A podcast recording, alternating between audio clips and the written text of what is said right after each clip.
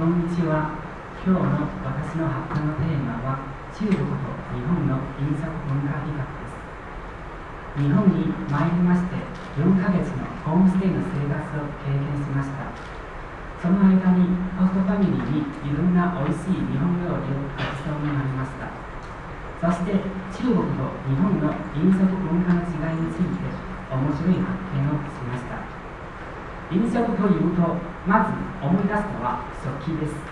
両国の食器の一番の代表は箸です。中国では食事の時家族全員が食卓の中央にある料理を箸で取って自分の皿に置くので中国の箸は長いです。一方日本人は時に食べ物を各自の皿に取り分けて食べるので箸は割に短いです。飲食の意味は両国の文化にって大切な部分です。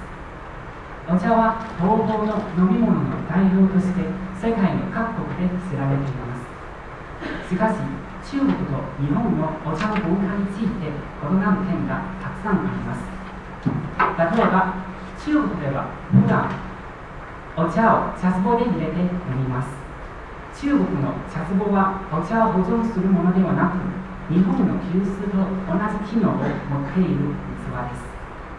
そして私のホストファミリーは夏の間に冷たいお茶を飲む習慣がありましたが中国では冷たいお茶を飲む習慣はありません。最後は飲食の核心の部分食です。日本と同様に中国では食べ物は主食と副食の2種類に分かれています。日本人の主食は米です。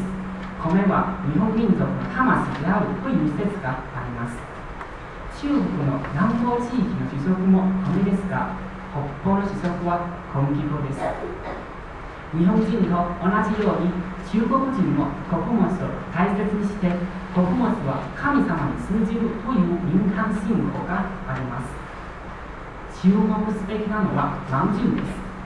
日本ではまんじゅうは中にあんや肉を入れるものです。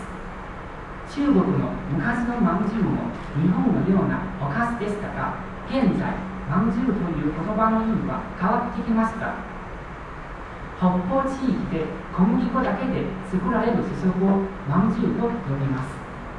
その代わり日本のまんじゅうのようなものは中国では点心という言葉で表します。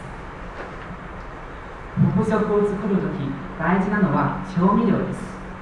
日本料理の味噌と中華料理の甜麺醤は味が似ているところがあります。ホストファミリーのお母さんは時々おいしい中華料理を作ってくれました。一度甜麺醤がない時その代わりに味噌を使って作ってくれました。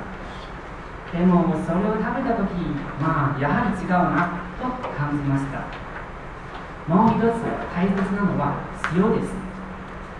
中国人と日本人は巧みに塩を利用する知恵がたくさんあります。日本で経験した一番不思議な塩の使い方は果物に使うことです。初めてホストファミリーの家でリンゴを食べた時えなんで日本のリンゴはしょっぱいの？と不思議に思いました。後でお母さんに聞いてみると塩は果物の味をさらに引き立てて鮮度も保てるということが分かりました。実際に両国の北食について面白いことはたくさんあります。例えば日本では天津飯は中華料理と思われています。いますね。でも中国に天津飯のような卵の食べ方は全然ありません。昔中国の天津市の卵が日本に運ばれてきて日本人はその天津市の卵で美味しい料理を作ったから天津飯と呼ばれるようになったのです。